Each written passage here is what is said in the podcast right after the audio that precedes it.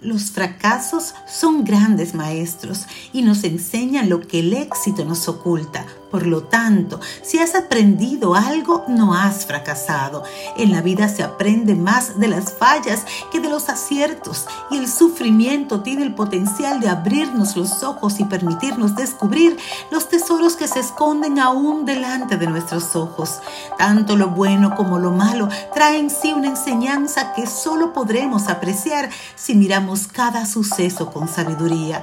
La voluntad de Dios es perfecta y para que sea hecha en nuestras vidas, tenemos que rendir nuestros caminos a los suyos y pedirle la fortaleza para tomar decisiones que nos conduzcan a acciones que reflejen su amor y gracia.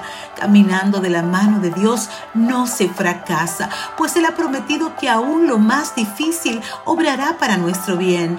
Nuestro mayor temor no ser el fracaso, pues este es solo aparente cuando hacemos la voluntad de Dios. Dar la espalda a la palabra de Dios sí es el mayor de los fracasos, aunque con ello obtengamos un aparente éxito que será superficial y pasajero. Salmos 143, 10 dice, enséñame a hacer tu voluntad, porque tú eres mi Dios, que tu buen espíritu me guíe por un terreno sin obstáculos. Gracia y paz.